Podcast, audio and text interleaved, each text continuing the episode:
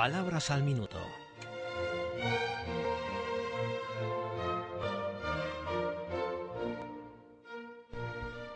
Hola a todos. Este pequeño espacio radiofónico es un modesto intento de añadir historia a nuestro conocimiento de las palabras. Hay quien afirma que la etimología, especialidad lingüística que estudia el origen de las palabras según la academia, es la madre de todas las ciencias y bien podría defenderse la tesis.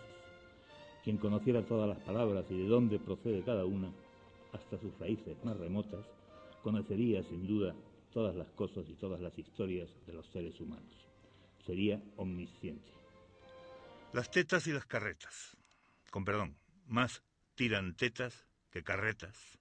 Se oye en bocas descaradillas, dadas a la expresión picantona y rotunda.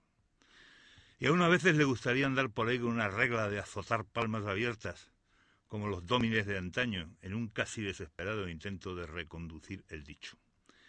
Ni siquiera nos paramos a pensar que las carretas no son automóviles, que no pueden por tanto tirar de nada y que funcionan siempre desde que existen por energía bovina.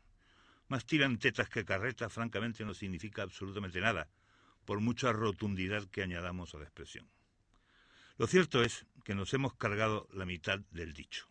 Lo que deberíamos decir cuando nos apetezca hacer este tipo de afirmaciones perentorias es lo que siempre se dijo antes. Más tira un par de tetas que bueyes de carreta.